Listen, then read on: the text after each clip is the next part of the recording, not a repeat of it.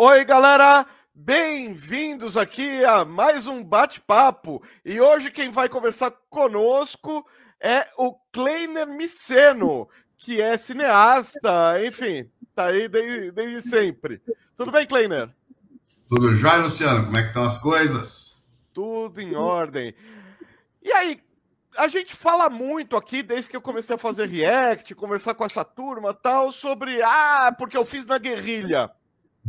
O que, que, é cinema de guerrilha? É filme sobre, sobre terrorismo? O que, que é? Não. É o cinema de guerrilha. É, eu estou tentando lembrar o nome do, do cineasta que, que, que, deu essa, essa conotação. Uhum. Daqui a pouco eu vou me lembrar, que eu falo, durante a pandemia minha memória virou uma desgraça. Só a sua, tá?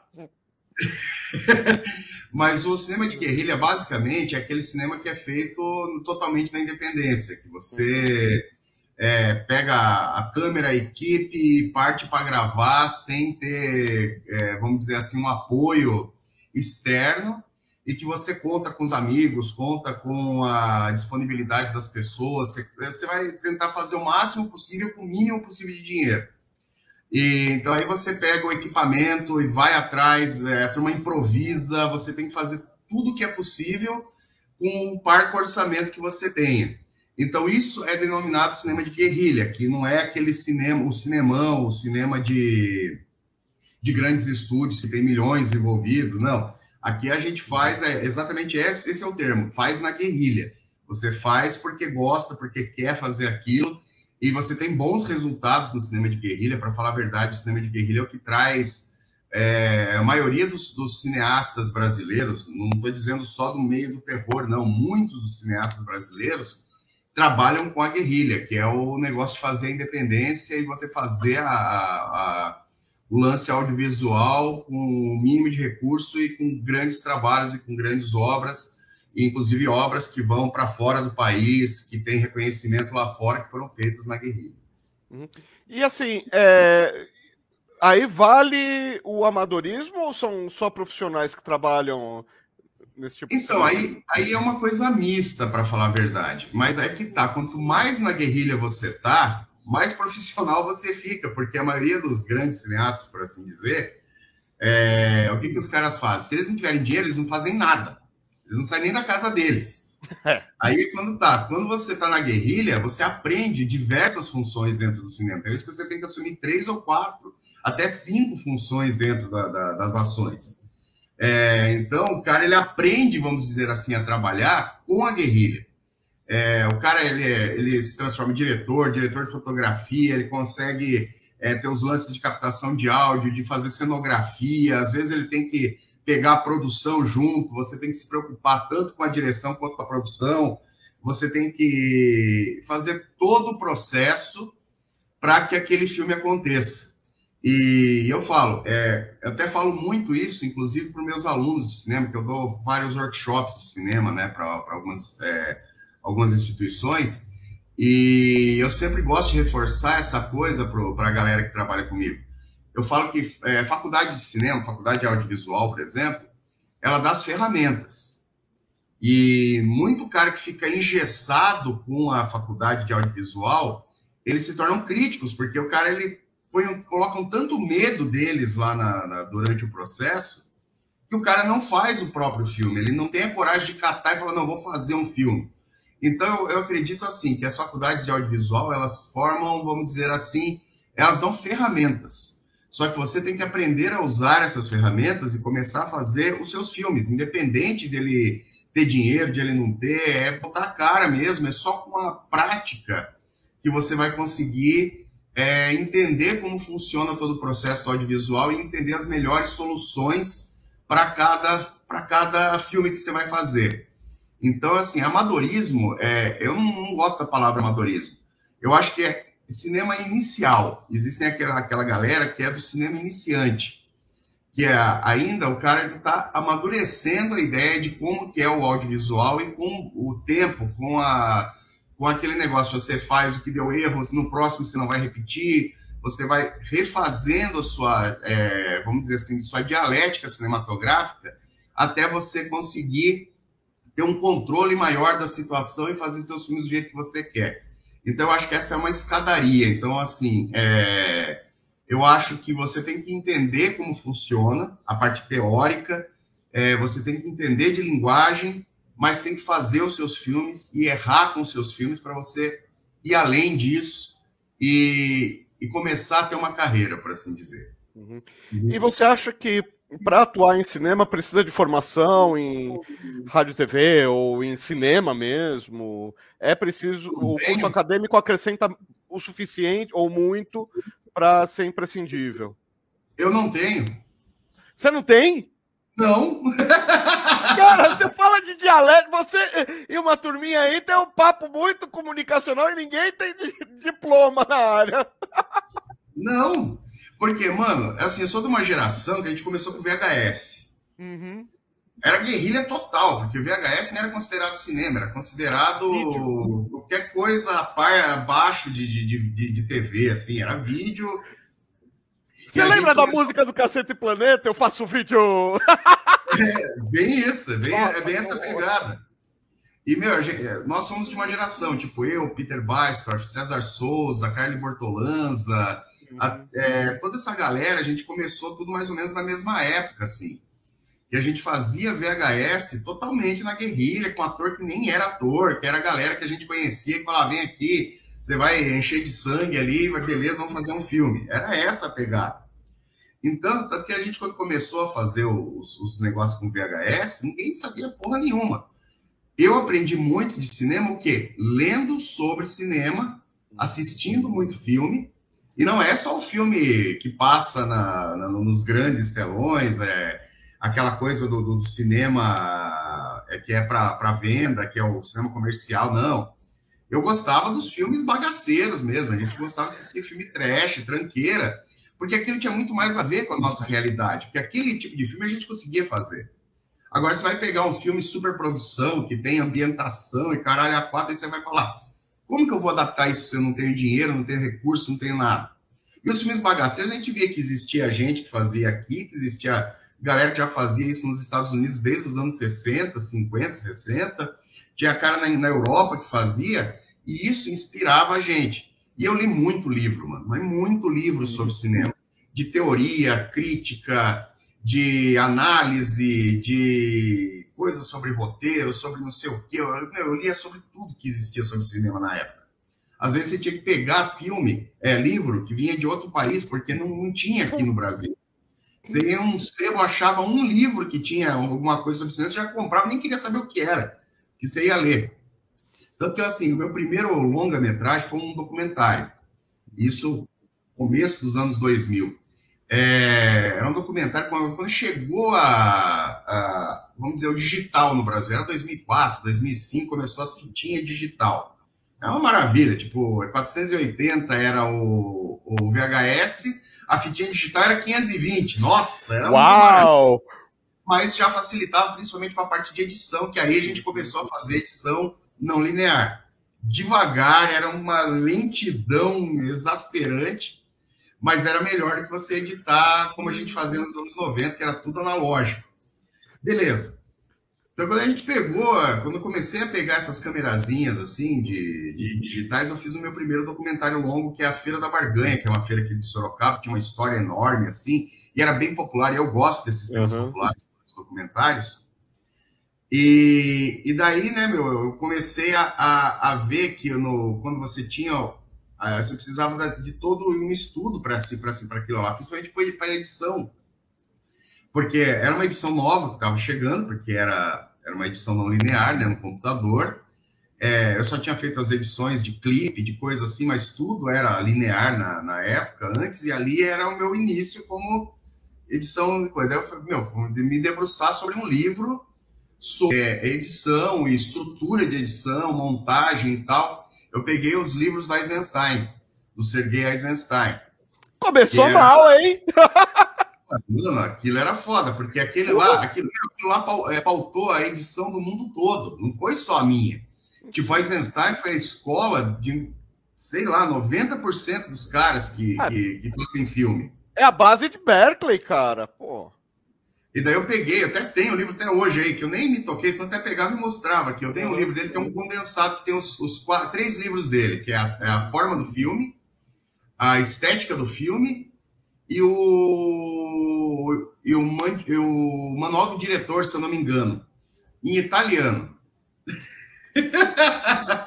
Ah, Micheno, você manda bem, vai. Então, mas daí, como era italiano, e eu tinha, por causa da minha avó e tal, que falava italiano, enroscado e tal, eu aprendi bastante do italiano e, e foi meio natural, então eu peguei e comecei a ler. Eu li aquela coisa que tinha, acho que umas mil e poucas páginas, mano. Era um negócio desse tamanho, assim, ó. É, compêndio de três eu livros de teoria. esse primeiro longa, porque eu precisava de informação. Daí eu fui entendendo a estética da montagem, o porquê que você combina tal tipo de imagem, tudo de uma forma bem básica, porque o Eisenstein ele estava criando, teorizando o cinema que não existia teoria.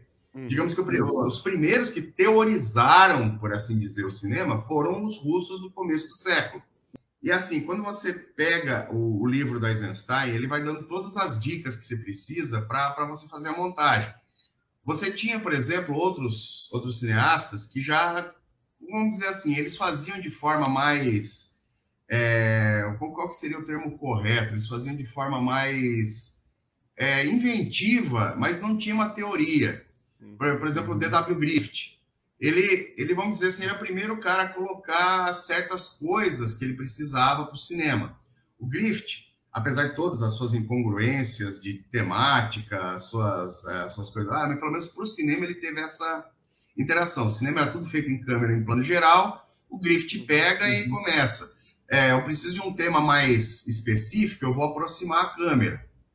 Eu preciso de um, é um tema mais geral, eu vou deixar a câmera mais aberta. Eu vou precisar de um detalhe, eu vou aproximar a câmera para a pessoa enxergar o detalhe. Eu vou precisar fazer uma, uma edição de, de paralela, que é uma coisa que ele inventa, que é aquela coisa. Tipo, tá com dois caras correndo em uma situação que vão se encontrar. Então, ele alterna o plano de um para outro. É, dali que vem o, o, plano americano, o famoso plano americano do corte de cintura, que era o galopar dos cavalos, que o cara mostrava ele na geral, e de repente tinha que aproximar, então, e o uhum. cavalo não estava realmente, estava só o cara se mexendo, mas ele precisava cortar aquilo lá, mas não tinha nenhuma, nada disso de nomenclatura. O, aquela coisa do flashback, o flash forward, também foi ele que, mas não tinha nada disso teorizado. Aí pega o Eisenstein, ele teoriza tudo ele dá nomenclatura, ele teoriza, ele mostra, ele faz as conjunções e ele coloca tudo isso no papel de forma clara para quem fosse editar filme. E aquilo para mim foi a escola. Minha escola foi o Eisenstein nesse caso. Daí é lógico que você vai desenvolvendo isso, mas você vai aprendendo essa base, toda essa base aí, do, com os livros do Eisenstein. Então, essa foi a minha faculdade, essa foi a minha formação para cinema. Não é e, fraco, né? E aí eu falei, e a gente tinha muito costume de fazer isso nos anos 90. Porque não tinha internet, não tinha como você ligar um, um canal ali, o cara explicar alguma coisa para você. Não, você tinha que aprender por conta. Tanto que aprender a, a editar no computador, eu aprendi por conta. Tipo, eu tive que aprender do zero. Tipo, nunca tinha pego um programa de edição de, de vídeo no computador e tive que aprender na marra. A gente ligava a câmera no computador, dava play na fita, a fita já ia mandando vídeo. Ou seja, se tivesse uma hora de gravação, ia ser uma hora esperando passar todo o vídeo para o computador. E assim ia. Eu acho que essa, essa geração aprendeu tudo na guerrilha. E por isso que eu falo que quando a gente fala da, da, desse negócio da guerrilha, esse, no começo dos anos 90, o início dos anos 90, a guerrilha foi essencial. Tipo, eu e o Peter Bastrov, a gente se conheceu na, na segunda Orcon em São Paulo, não me engano se foi em 93 ou 94, não me lembro a época agora. A gente se conheceu ali. E aí a gente já começou a ficar amigo, trocar carta. Tipo, nos anos 90 eu ia para casa dele editar meus vídeos. Porque ele tinha uma edição. Sim. Em Palmitos. Palmitos. A gente, eu, eu né? gravava os filmes aqui em Sorocaba nas fitas VHS, fazia o pacote de fita, pegava minhas férias, que eu trabalhava em outros trampos, né, mano, que era registrado e tal. E a hora que dava minhas férias, eu falava, Peter, tô indo aí passar uns dias na sua casa, tem um filme para editar. Já embarcava para Palmitos e ia editar os curtas lá, editar as coisas lá. Uma coisa ou outra eu editei por aqui, mas a maioria das coisas eu ia editar por lá, porque era, não era fácil. Por isso que eu falei, isso é guerrilha. Pegar um busão e ir até Santa Catarina, de Sorocaba para Santa Catarina. É, guerrilha forte, né? E mudar de célula. Hoje em dia, mano, hoje em dia você tem isso aqui, ó, um celular, você faz um filme, mas nada assim, e é melhor que a qualidade que a gente fazia com VHS. 4K, velho. Eu, eu desencanei de comprar uma câmera fotográfica, a minha pegou fungo. Eu falei, ah, as lentes Sim. é que são a parte cara, a câmera que se dane. Eu desencanei de comprar a câmera, porque o celular dá conta. Eu sou não, fotógrafo, não sou filmmaker, nada disso, mas. Não, dependendo para o que você vai fazer, daí eu particularmente gosto de usar a câmera pelos recursos. Uhum. Porque o celular, por mais que ele dê recurso, é, o, é você não tem todos os recursos né, que, que, é necessário. Mas que é viável fazer? Com certeza.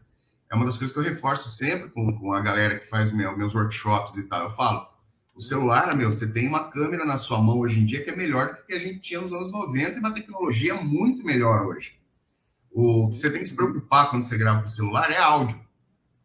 Você tendo um esquema de gravar um áudio em separado, certinho, meu, você tem uma ferramenta excepcional na mão.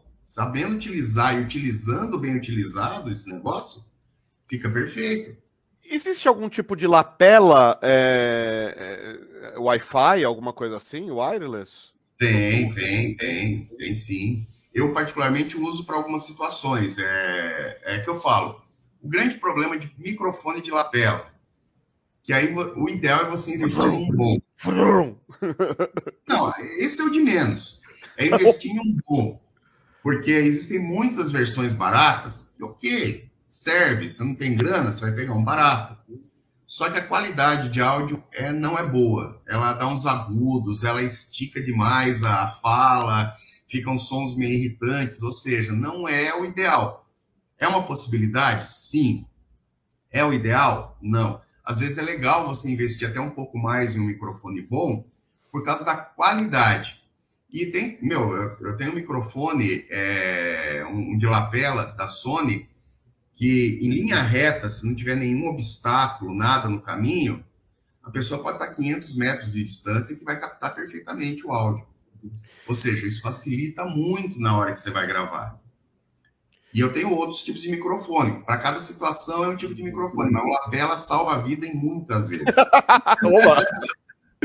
então, eu fui ver, logo que eu comecei o canal, não, vou ver quanto é que custa investir. Eu queria fazer um home studio. Aí já desencanei só pelo preço do gesso, já parei no gesso. Beleza, na lã de vidro tal. Então eu preciso de um microfone bom. E tava todo mundo comprando o, a, a, o microfone de arara. A gente chamava de microfone de arara, agora com pass. Então, aí fui ver. Lógico, fui ver coisa que presta, né? Eu não gosto do Casa de Ferreiro Espeto de Pau. Eu gosto de áudio, eu sei como capta áudio, né? E, e se eu não sei, eu sei procurar quem sabe.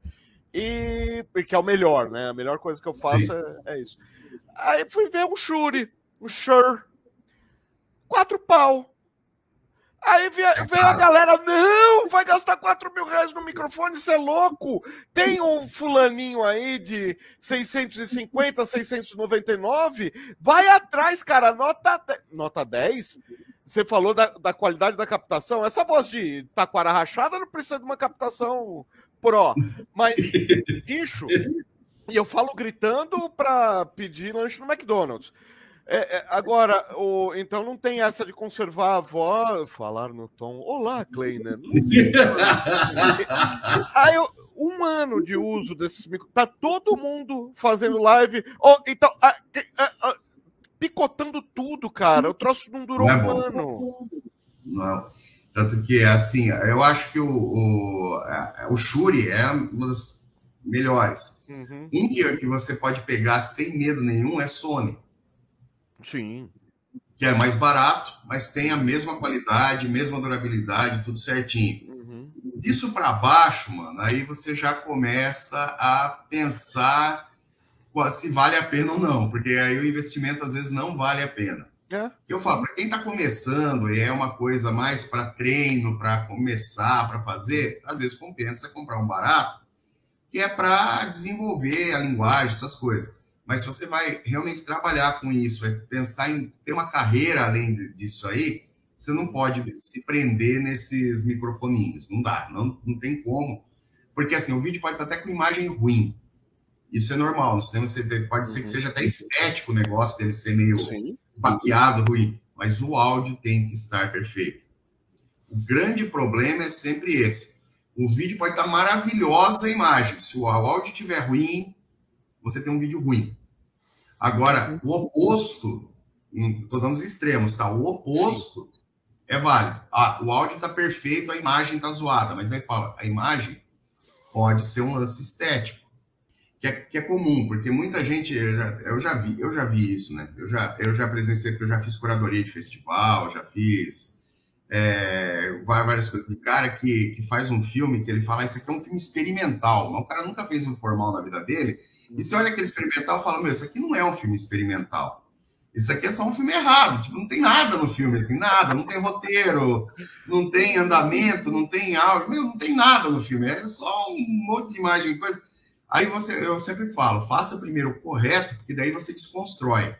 Você, para fazer o experimental, você tem que desconstruir aquilo que é, mas sabendo conscientemente o que você está desconstruindo. Que aí eu, eu consigo notar um quilômetro de distância o que é um filme realmente experimental hum. e o que é um filme supostamente experimental. O cara, quando conhece a linguagem, ele faz o filme experimental, você fala, muito foda isso aqui. Quando o cara só faz aquilo lá e é porque ele se acha genial e faz um negócio lá e, ah, eu nunca fiz um filme formal, mas já estou fazendo isso, você vai falar, ah, não, né? É a mesma coisa que arte abstrata, os caras não sabem que. Hoje. Os caras desenham arte abstrata, ah, mas isso aí meu filho de três anos faz. Não, querido. O cara não, sabe fazer. É, é, é, o movimento ao contrário. O cara chegou tão forte lá na frente em saber desenhar tão bem, ele conhece tão bem as formas que ele desconstrói as formas até chegar no negócio que você não imagina o que é. Eu acho isso. Não, não, não, é cortar a liberdade de ninguém. Acho que a pessoa tem liberdade de fazer o que ela quiser, inclusive vídeo, vídeo ruim. isso é normal. Mas aí é que tem muito cara que se vende como o especial, o cara do desconstruído, o cara que faz negócio. Meu, você vai ver os vídeos dele, não tem nada, mano. Eu até teria uns nomes para citar, mas eu não vou não, criar polêmica. Não, deixa que eu crio. Agora eu posso. Agora cultura doida, eu não vou adorar pílula para ninguém, cara. Pode deixar que eu. Eu ia entrar exatamente nesse assunto. Eu reparei, eu vi um filme italiano esses dias, está na Netflix. Uma hora dessa eu lembro o nome. É um cara que sofre de depressão, tá com um pouco de síndrome do pânico, tá fechado no apartamento dele. Ele é cartunista, é, tentando iniciar a carreira. Tem um pai super amoroso, tem, é, tem o pessoal dando apoio, tem o pessoal que chama de vagabundo, de, enfim. E, em paralelo, um cara rouba alguma coisa de um mafioso, rouba uma mala de dinheiro da máfia. E o cara que roubou a máfia vai parar no apartamento desse cara e usa ele como refém. E os dois começam a ter uma amizade, conhece alguém no prédio e tal. o cara não... Então, o bandido não pode sair porque se sair tá morto. O cara não quer sair porque sair é, é o pânico dele. E aí eles começam a ter uma convivência lá. O cara fala como é que é a vida, o outro fala como é que não é ter vida, é, é, é, não ter vida, etc, etc. Tá, tema bem. São quatro locações: o bar do mafioso, o apartamento dos caras, o corredor, o, o apartamento dos caras, o corredor, o apartamento das minas, tá com uma cara que o apartamento das minas é o apartamento dos caras com outra, com outros móveis. É, é, e a rua, a rua em frente. É isso, quatro locações. Cara, os filhos da não conseguem errar a câmera na hora de fazer um carro estacionando, velho. Até a fotografia até do carro estacionando é perfeita dá raiva. Chega uma hora, o uso das cores é um negócio assim, um mind blow total, porque quando tá numa cena mais violenta, é, e é, é, assim, não é genial, mas aí eu me dei conta que eu tenho visto tanto filme ruim, tanto filme ruim blockbuster, que eu esqueci o que era um cinema que presta.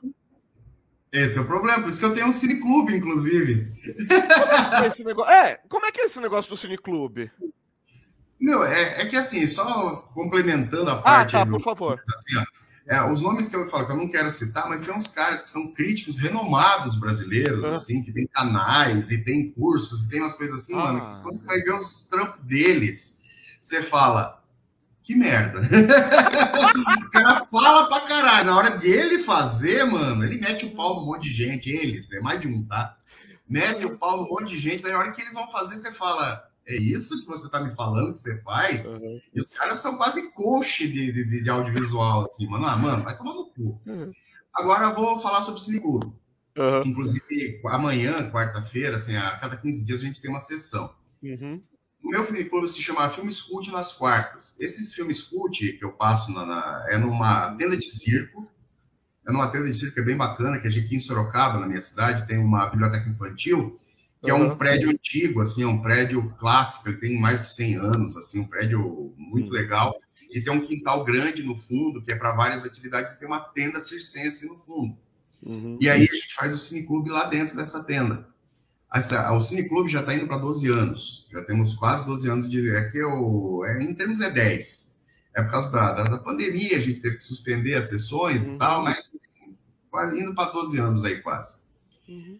E lá, é, o que, que eu gosto de trabalhar com cult? Cult, assim, eu não gosto desse termo que eu trocar, é o filme difícil, é o filme cheio. É. Não, não.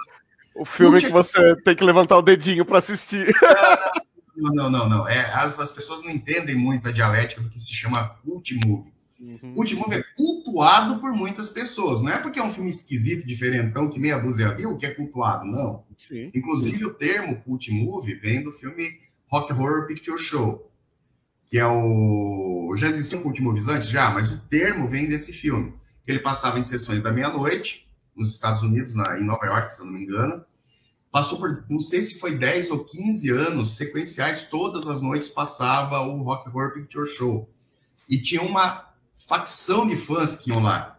No começo eles iam só assistir, depois eles já começaram a ir vestidos como os personagens e aí chegou um ponto em que os, os, os caras que iam na plateia, eles representavam a cena junto com a cena sendo rodada, e disso nasceu o termo cult movie, filme cultuado.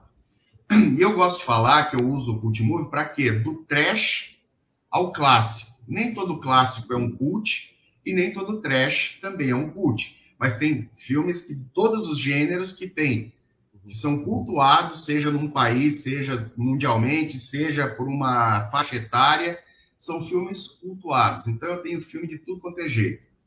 E nesses 10 anos eu já passei de Monty Python a Plan 9 from Outer Space, do Ed Wood. De Cara, tudo. Ed Wood! De tudo, eu já passei de tudo. Já passei até o Star Wars turco, que é o melhor Star Wars de todo. Podem me chamar. É o melhor Star Wars de todo, é o Star Wars turco. É, cara, do turco. Puta, essas coisas eu amo.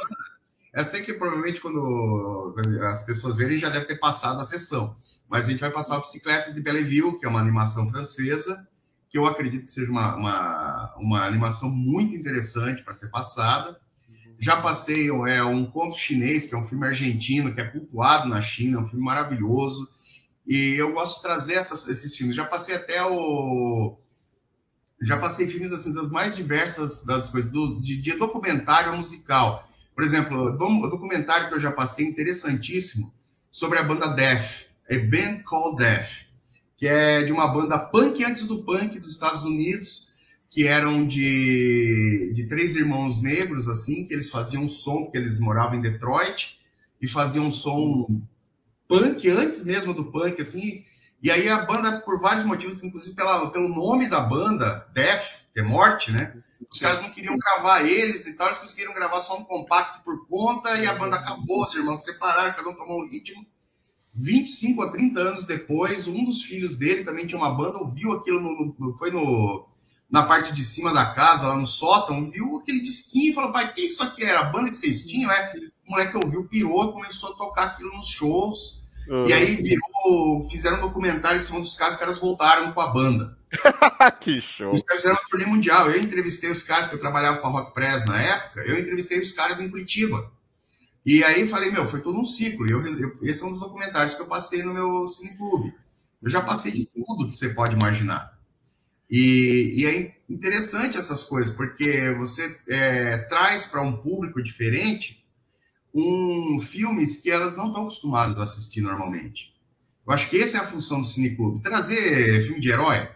Não, o cara vai no cinema, vai na Netflix, vai na Amazon Prime, vai em qualquer outra porra e acha.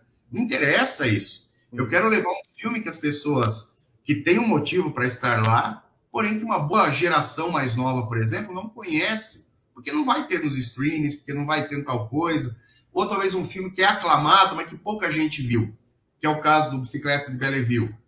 Eu vou passar é. essa turma ver. Eu vou trazer filmes que são que, que surpreendam as pessoas. Eu já passei muito filme. E é legal que sempre tem um debate no final. Sempre é, faço um debate ao é. final. O Cine Clube tem dessas, cara. Isso que é legal. E é isso que é o importante. Assim, eu gosto de levar essa coisa do, do audiovisual um patamar diferente, que as pessoas notem que existe uma produção cinematográfica, além daquilo que passa só na televisão, que está no streaming, que tem uma, uma coisa que você pode ver filmes muito bons que talvez você nunca nem tenha ouvido falar. Você quer ver um filme cult que ninguém se toca que é cult, mas que foi um fracasso de bilheteria, quase que não se pagou, por pouco que se pagou na bilheteria, e, cara, ninguém fala mal? Blade Runner. Blade Runner. Eu particularmente gosto. Eu já assisti eu umas três versões do Blade Runner. Tem quatro. Que é aquela, o, o Director's Cut, é, não sei o que lá, com uma cena a mais. Eu assisti várias. Eu, eu Director's Cut, Director's Final Cut, é. a, a, Ultimate e a do cinema. Aí você fala, meu. É, eu particularmente gosto muito. É, o Blade Runner é um filme bem, bem bacana, assim. Eu, é o que eu gosto da temática, né? Eu gosto da temática, então esse eu achei interessante. Uhum. E assim, a gente voltando um pouco a outro assunto, a gente falou de equipamento, enfim, um celular, a câmera convence, apesar de não ter como faz grandes recursos de lente, sim, a gente que gosta de brincar, não gosta. Mas é, é, dá, que dá para fazer, dá. Um plano aberto toda hora. Aberto, fecha, aberto, fecha. Tipo, fazem na televisão aqui no Brasil. Um celular mata a pau. Agora, essa questão do equipamento facilitou. Ponto. É, a partir disso, o pessoal tá, tá se esmerando na linguagem? a aprender um pouquinho de linguagem. É, linguagem assim, lei dos terços, enquadramento. Olha, a cor tem que dizer alguma coisa, o som tem que dizer alguma coisa, não é só. Você acha que o Meu, pessoal tá. Então, como eu falo, eu faço curatoria de vários festivais, eu tenho, eu vejo curtas do Brasil todo, né? Quando eu faço alguns festivais. Uhum. Assim. Eu vejo que tem uma geração que está se preocupando com isso. Não é todo mundo, não é todo mundo você vê que ainda tem é, vários. Tem, tem problema que é básico, que você vê que, que, é, que é o cara que não tem muita. Vamos dizer assim, ele não tem muita prática mesmo na, na uhum. coisa, principalmente na parte do áudio. Mas em termos de linguagem, eu, eu acho que você tem, tem muito curta brasileiro, independente, que te surpreende, assim. Isso eu posso garantir para você. Uhum. Tem muita coisa que não é. Você vê, fala, é legal, tudo, mas poderia dar um passo à frente, ficar um pouco melhor. E tem muito curta que é que você vê que é curta iniciante mesmo, que o cara fez e mandou pro festival só porque ele quer ver o, se dá algum resultado, mas você vê que é bem amadorzinho. Esse, no caso, é um amador mesmo. O cara é tipo o primeiro trabalho, é, junto com, os, com é, resultado de faculdade, aquela coisa assim que o cara não tem muita autonomia em cima daquilo. Ele faz uma coisa em conjunto com os amigos por causa de um trabalho específico da faculdade, alguma coisa, mas eles mandam para coisa. E você vê, esse aqui ainda está Está começando. Você vê que existe um potencial ali, mas está começando. Existe uma galera que você vê que ainda falta alguma, vamos dizer assim, um pouco mais de, de ouvido para ouvir os áudios e ver o que está errado no áudio. A captação, talvez é que não teve condições de fazer uma captação boa, mas também não trabalhou o áudio depois. Mas você vê que uma boa maioria, eles, você vê que a estética melhorou bastante, que os caras estão melhorando roteiros, que tem um potencial grande. Tem vezes que assim, fica difícil, você pega um festival que você tem que ter 20 filmes só para escolha. Você vê 400 filmes, aí fica difícil, tem vezes que você fica com 50, 60 filmes que poderiam também passar ali, porque então, são muito bons, são, poderia estar no mesmo patamar, mas daí você tem que pegar o resto do júri e do, do, dos curadores e, e tentar ver detalhe por detalhe daqueles lá para tirar os que vão para a mostra, porque é, às vezes é difícil é. você escolher, porque tem muito filme bom. Então eu falo, existe aqueles ainda que você vê que está tá construindo uma coisa, que está começando, que você vê que ainda tem falha, mas que podem, que, que, que um pouco mais de praticidade, um pouco mais de prática do, do, do negócio, eles vão melhorar aquilo. E você vê que tem uma galera que está fazendo filmes fantásticos, fantásticos, isso do Brasil todo. Nordeste, Sul, Sudoeste, Norte, do, do Centro-Oeste, todo local, mano, você vê que eles mandam coisas muito boas. Sim. Então é, é, é, interessante isso, que é como a tecnologia ajudou essa geração mais nova a fazer uma variedade maior de trabalhos, assim, com boa qualidade. É, em algum ponto a tecnologia tinha que entregar o que promete, né? Que é, é, é melhorar a espécie através da facilidade do que é mecânico. É. Sim, sim. em vez de desempregar todo mundo, como realmente fez. Mano, é que tá no cinema, mano. No cinema você não faz nada só com a tecnologia, mano. Você é. precisa de, de, de gente para tudo. E eu, eu acho até interessante, mano, porque a, a, quando esses políticos de merda que a gente tem agora aí na presidência, principalmente, que ele não consegue enxergar que quando você tira a verba de uma produção cinematográfica, você tira emprego de, de 100 pessoas, 80 pessoas, 90 pessoas. E quando você pega pra, até para projeto pequeno, mano, é pelo menos 15 pessoas trabalhando, 10 pessoas trabalhando. É um, é um, não é uma coisa simples. Não, uma vez eu vi um cara é, eu achei que era até zoeira isso aí, um desses grupos de, de Facebook da vida aí. O cara falou assim: como é que o cara faz um filme de duas horas e demora um mês para gravar, mano? Se você grava duas horas, você vai gravar no máximo um dia inteiro. Eu falei, como, mano? O cara, o cara não sabe nem o que, que ele tá falando, mano. Eu falei, meu, é qual que é a mentalidade de algumas pessoas para achar que para fazer um filme, mano, é só ligar e sair correndo atrás dos outros, mano. Meu. O cara nunca é, é, é, não dá, não dá, não dá. Tem aquele do, do, do Hitchcock, que é um plano sequência, que não é bem um plano sequência, a gente já sabe, mas, assim, que era, a intenção levou um dia para fazer, caramba. Não, e, e, aquela coisa, na época era pior ainda, porque ele não tinha os recursos digitais que tem hoje, então o que, que ele fazia? Ele pegava um filme que tinha, se eu não me engano, era 9 ou 15 minutos. Eu não me lembro agora o rolo do filme, quantos minutos tinha o rolo. Então ele ia seguindo a, a, os personagens. Aí a hora que ele via que ia terminar o rolo de filme, ele fechava no, tipo numa camisa, uhum. no rosto, num corre, objeto. Corre, corre, corre, passa na frente! Então, um, um, um objeto. Aí depois ele trocava o filme no mesmo ponto, colocava novo rolo começava a gravar, a câmera continuava daquele ponto. Então, ou seja, ele foi extremamente inventivo. Foi um desafio e ele aceitou o desafio e fez. É, hoje em dia você tem como mascarar isso. Você pôs a câmera andando lá, você bota uma inserção digital, você faz, parece que nem tem corte. Agora... Apaga esse prédio aqui para parecer que eu tô voando por aqui e tal. É, então, ah. tipo, é, é, outro lance, é outro lance. Uhum. Na época, não, na época era, era pesado o negócio mesmo. Assim. Fica, fica um mês na pós-produção para pagar um prédio que aparece três segundos, mas que se dane, que, que dá para fazer, dá. Mas é pós. é, aliás, falando em pós-produção, é, qual programa que você usa para editar filme? Ah, eu uso o Premiere Pro. Puta, cara, eu Esse, vou ter que não, eu, Premiere, eu uso o Premiere, mano. Eu uso o Premiere desde a segunda versão dele. desde anos 2000, desde a segunda versão.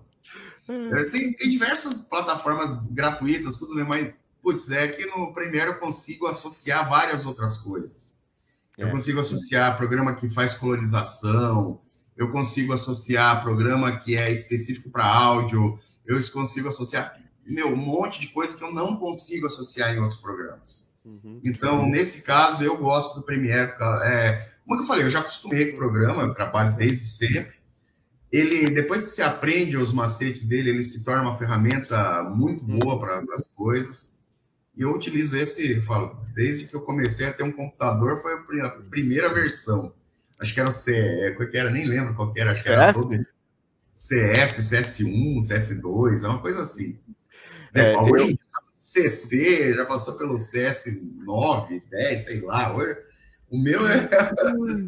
é. eu comecei a trabalhar, eu sou da, da área de imprensa impressa, eu comecei a trabalhar com Photoshop no Photoshop. Sem, no bloody, dois, três, quatro, cinco. Então, assim, é, o Premiere é muito amigável para mim, porque Adobe é Adobe, né? É uma Sim. linguagem própria. Então, o Adobe, depois que você aprende a mexer com um programa, os outros eles são mais lógicos, assim, na, na, na construção das coisas. Uhum. É, eu trabalho com em design faz tempo que eu não faço diagramação, mas trabalhava com design, com Photoshop, com Illustrator, com Premiere, quando eu tinha o pacote Adobe completo, aí eu tive que fazer uma escolha, ou Photoshop ou Premiere. Aí eu escolhi o Photoshop. Mas enfim. E a gente falou tanto de filme bom, filme ruim. Qual que é o seu filme favorito? Meu, é para falar a verdade, eu tenho eu tenho meus três, para falar, eu prefiro falar em, termos de um filme favorito e dois diretores favoritos. Hum. É porque é, é, difícil, mano, explicar. Eu tenho trocentos filmes que eu gosto, assim. É.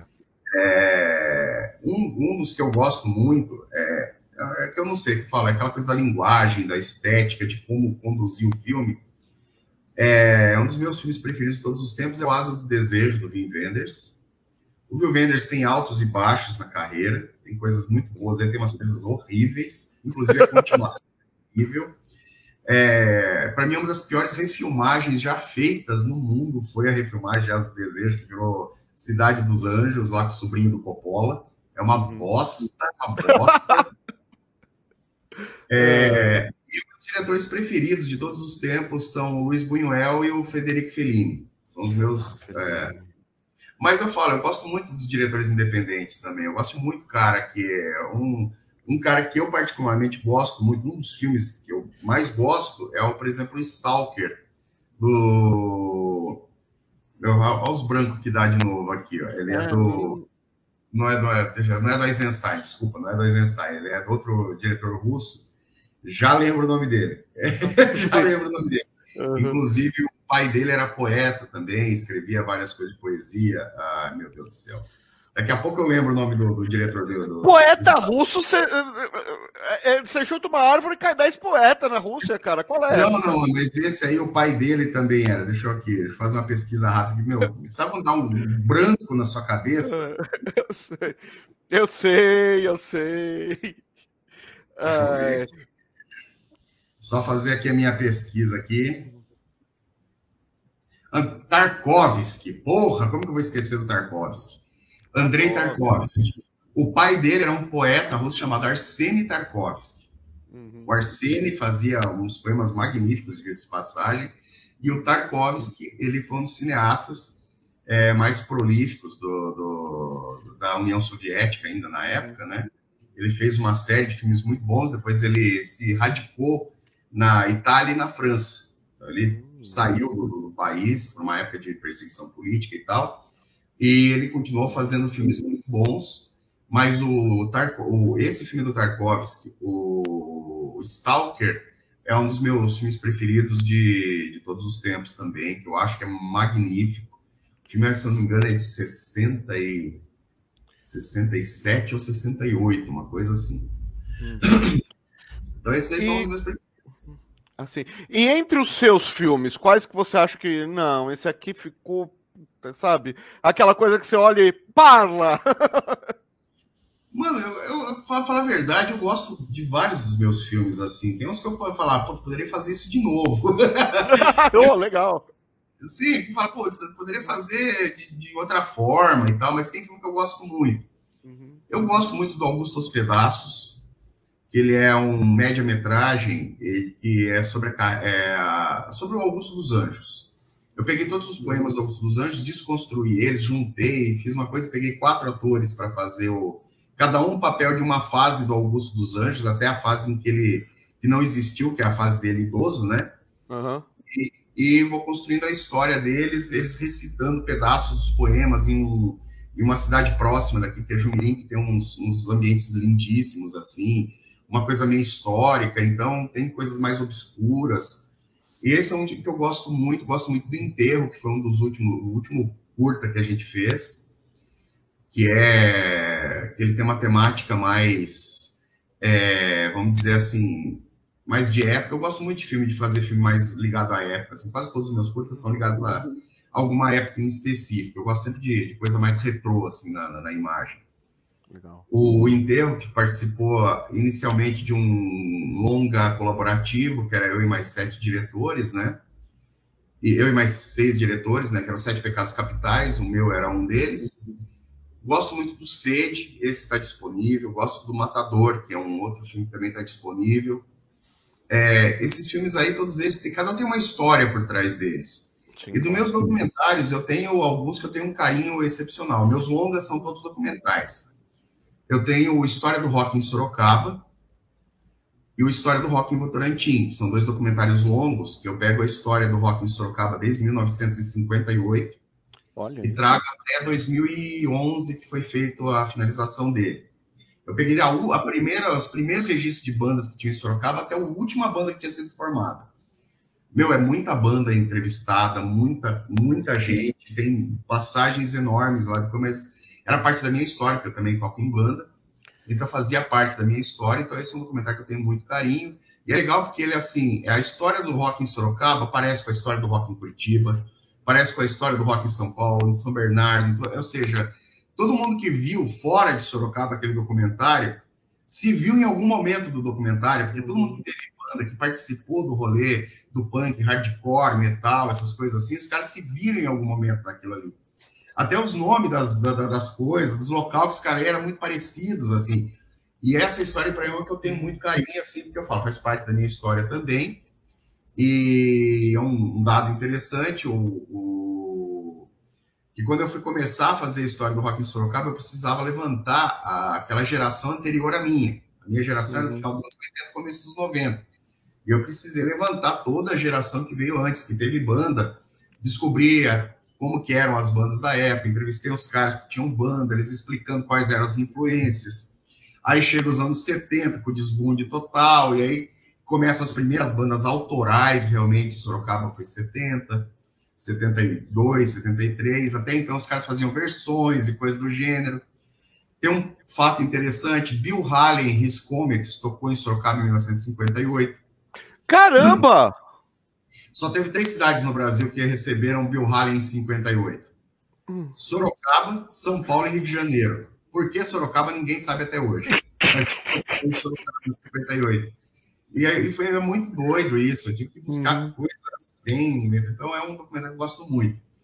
Votorantim é uma cidade paralela de Sorocaba, que já foi um bairro de Sorocaba até 60 e alguma coisa, depois desmembrou. Uhum. Mas as nossas cenas eram muito próximas, assim, cresceram mais ou menos juntas. Uhum. Eu achei interessante fazer um documentário também sobre a história do rock no Votorantim, que tem tanto Sorocaba quanto Votorantim, teve várias bandas de destaque nacional e algumas até internacional. Eu falei, preciso contar essa história. E como tem muito a ver comigo, são um dos meus documentários que eu mais gosto, assim, também. Já fiz diversos documentários, desde cultura popular a algumas figuras e coisas assim. E os meus curtas de... os curtas-metragens, os vamos dizer assim, os ficcionais, né, os hum. curtas, eles são, na maioria, são filmes de terror. Tem os documentais e os filmes de terror. Um curta que eu gosto muito, que, que foi longe, até mais longe do que eu imaginava, que foi feito na guerrilha total, resultado de oficina, que eu estava dando uma oficina de audiovisual pelas oficinas culturais do Estado, né, a Poieses, uhum. eu fui para a cidade e a gente tinha que fazer um, um vídeo lá. Era um workshop seguido de um curtinho. E lá tinha uma das minhas alunas, né, das que estavam participando do workshop, e ela trabalhava num CAPS, que é Centro de Apoio Psicossocial. E a gente não tinha um tema, né, e ela veio com umas cartas dos, dos pacientes que ela tinha lá, né, que eles contando a uhum. história deles, da forma deles, e que era que passaram pelo sistema manicomial. Daí eu falei, vamos transformar isso num curta, veja se eles topam, né? Só que eu quero que sejam os próprios pacientes que interpretem seus papéis. Uhum. Aí três deles toparam. Aí a gente fez o Cartas da Loucura. Cartas da Loucura, nossa, foi muito longe, assim. Ele é um documentário experimental, a gente reconstitui cenas de forma é, expressionista, totalmente toda linguagem expressionista, com, uhum. voz distorcida, porque eu queria trazer, transportar as pessoas para o universo deles, enquanto eles narravam as cartas que eles escreveram com trechos das cartas no filme e tal. A trilha sonora é de uma banda que eu tenho, que é uma banda de um homem só, que é o Sonido Darcielo. Nossa, tudo para deixar o cara em 12 minutos uhum. pura, assim. E aí eles representaram, né, os três ex-pacientes eh, representaram as cartas assim. Ah, o lançamento desse curta foi no, no Simpósio Nacional de Saúde Mental em Brasília, em 2018. É, ele já rodou vários festivais nacionais e internacionais. Então, é, é, um documentário que, assim, a gente fez ele, meu, acho que o custo total dele deve ter sido uns 100 reais. Opa! 100 reais por aí para fazer ele. Uhum. Então, você e... fala, tem coisa que surpreende você dentro da guerrilha, que às vezes você faz um curta que ele é necessário, que ele é importante, igual Cartas da Loucura, com quase nada de, de, de, de verba para ser feito no filme, mas você tem um tema importante que teve uma divulgação interessante fora, até fora do país. E aí, você falou de banda, você tem banda hoje? Tenho. Tá parada por causa da pandemia. A gente parou, nosso baterista mudou para a Itália. A gente tá procurando um novo baterista aí. Uhum. Que é o Old School Mas... Punks. Old School? Punks. Punks. E é punk rock. É punk rock. É um Não. punk garage, assim. A gente tem influência de garage, rock e de punk rock. A gente faz punk rock. É, sim, é. O rock nacional tem muito, muito do punk, né? Sim. Aquele rock pós década de 80, né? Sim, Mas... é, que eu, nossa, é que eu já toquei em banda de diversos estilos, assim, eu toco desde 89 que eu tenho banda, né? Então eu já passei por várias bandas, já passei por banda de grindcore no começo do final dos anos 80, que era o estado de putrefação. Depois a gente formou, junto com o estado de putrefação, a gente tinha uma. A gente formou uma banda que tocou uma única vez, assim. É, de, depois a gente formou o Joe Coyote. O Joe Coyote a gente tocou por 10 anos, que é do Psycho Billy que é ligada ao cenário psychobilly brasileiro. A gente tocou tudo quanto foi festival e coisa do gênero. Uhum. Passou o, o Joe a gente formou o Plano Z, que tocou por quatro anos. Daí o Plano Z se transformou em Reservoir Dogs, que saiu dois integrantes, entraram dois novos, e voltou a ser Psychobilly. O Reservoir Dogs a gente tocou até 2002, dois, não, 2002 não, desculpe, até 2012, 2011, 2012. Uhum. E depois eu formei uma banda com os caras do Astrides Trio, a gente tinha o Rain Street Lords, e daí quando inviabilizou eu ir para São Paulo ou para uhum. a cidade deles para ensaiar, e eles continuaram com Asteroides, eu... Era uma banda paralela, tocava Asteroides uhum. Trio e tinha o Rain Street Lords, que era paralela, era eu, o Franco e o Formiga. Uhum. Aí, beleza, a gente formou o Outros Culpantes aqui em Sorocaba, que já passou por algumas formações, e a gente está nativo aí parou durante a pandemia, porque não dava para ensaiar, né? não tinha como ensaiar. E a sua banda de um homem só é do quê? É o Sonido del Cielo, é industrial. Industrial. Ah. Industrial, industrial no, no, no, sentido industrial mesmo, assim, inicial. Tipo a Stars de Neubal, tem uhum. é, Vômito Negro, essas coisas assim.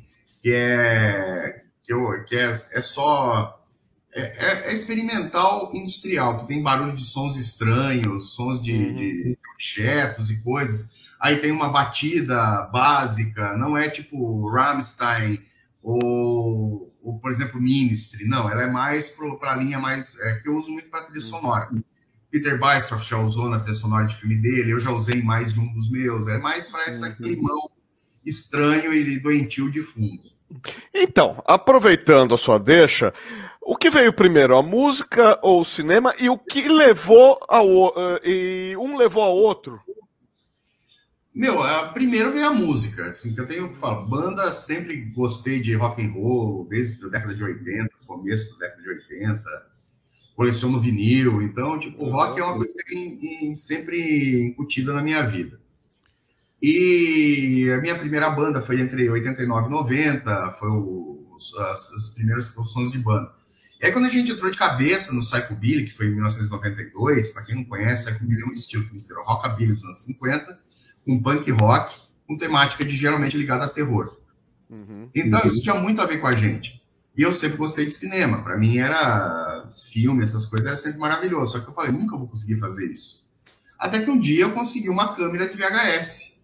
Uhum. Aí eu falei, eu quero fazer essas coisas. Então, vamos dizer assim, como eu já cantava numa banda de psychobilly, é, fazia as letras, a gente fazia as coisas assim, tinha ligado ao universo do terror. E eu gostava de filme de terror, gostava de filme trash, gostava de um monte de coisa. Quando veio a primeira câmera na, na minha mão, assim, eu falei, ah, vou começar a fazer filme também.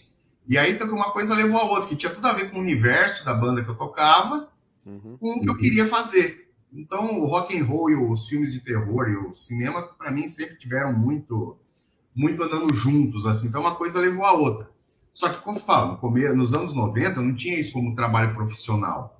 Para mim, era uma diversão de fim de semana com os amigos. Sim. Aí eu comecei a fazer os primeiros, tanto que meu primeiro trabalho, vamos dizer assim, é, oficial, profissional, não uh, os trash, que era é, o Paradise, que se passava dentro de um cemitério, os outras coisas doidez, como bosta na cabeça, essas coisas que era tudo zoeira, eu fiz um clipe para a banda de Right, que é uma banda aqui de Sorocaba, uma banda independente aqui de Sorocaba. Eu fiz o primeiro e o segundo clipe deles. Declaro na MTV, na época, aquelas coisas. Eu considero meu primeiro trabalho, vamos dizer assim, profissional foi esse.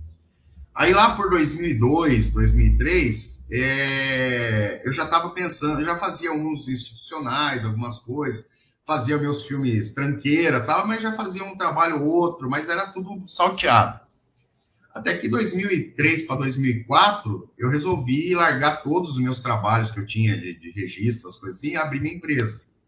Aí eu comecei realmente a fazer a, o, o, meu trabalho ligado a só audiovisual. Aí nasceu a Mambo Produções. E a Mambo Produções, aí, aí por enquanto ainda não era Mambo Produções, só tinha meu nome lá, né, que era uma empresa com CNME, uma coisa assim. Passou um tempinho, agora Mambo Produções, oficialmente, Mambo Produções tem 18 anos. E essa oficialmente tem quanto tempo? Hã? Por essa, é, somando o tempo oficial e o tempo que foi clandestino, por falta de. Não, não era clandestino, só não era nome ainda. Mambo Produções ainda não era oficial. Ah, 2002. Então, a 2002. 2002. 20 anos. É, 20 Oficialmente anos. 18 como Mambo Produções. Uhum. Legal. e agora você está trabalhando em alguma coisa para uh, para vídeo, para cinema? Então, é, é, agora eu tô, que eu faço assim, eu sempre faço, faço workshops, né? Faço workshop do Sesc, para Poieses, já fiz workshop de cinema para o MIS São Paulo, né? O Museu de Imagem do Som. Uhum. E atualmente eu tenho alguns cursos já que já estão engatilhados, que a gente vai começar a fazer em algumas cidades, alguns, a maioria deles presenciais. Ano passado e retrasado foi tudo virtual, esse ano a gente volta aos presenciais. E, e, o, e fiz, assim, no final do ano passado, a gente é, participou do filme do Rubens Melo, né, o Noite das Vampiras. É, o Rubens chamou eu para ajudar ele na, dar assistência na direção, mas principalmente para atuar. Tanto que eu estou num dos papéis, né? Eu e o Peter Bystorff, a gente faz os Caçadores de Vampiros. dois atores, ó, muito bons, ó, muito bom, nota dois. Eu apróprio! Eu a garanto! Mas é um filme bem bacana, é um terrir, né? Ele é um terror com, com aquela coisa da comédia junto, né? Então, é, o Rubens acho que vai lançar ele entre o final desse ano e começo do ano que vem. Uhum. Tem a Nicole Puzzi, tem a Liz Vamp, tem a Débora Muniz, e tem mais uma. O Asteroid Trio tá, na, tá no filme, tem uma galera assim que tá participando. Então é bem bacana, né? Que vai ter um, é um longa-metragem. E espero que, que assim que tiver lançamento, todo mundo a gente vão assistir, porque vai ser bem divertido. Sim, com certeza. Eu, vai... eu, fico com grandes atores. Bom, pelo menos tem as, a, a, as moças estão ótimas. Tem o, ó, o... As, elas estão muito bem. Agora a gente tá, ó, ó, nota 2. Não, tem o um rapaz que faz o casal também. Faz o casal de protagonista também, que é bom. bons lá, no Márcio. É o Márcio, isso. Márcio, eles estão, eles são muito, muito legais. A Alice, eles estão, são muito bons, assim, é bem divertido. O filme tem um, tem um lance bem bacana, assim, então a, a turma acho que vai gostar. Muito bom. E alguma dica para quem quer se meter a fazer filme, quer pegar o celular e filmar com a galera? Meu, é, é o, a dica que eu dou para todo mundo é estude, é, leia sobre cinema, leia sobre estética, não fique preso numa faculdade, não fique preso.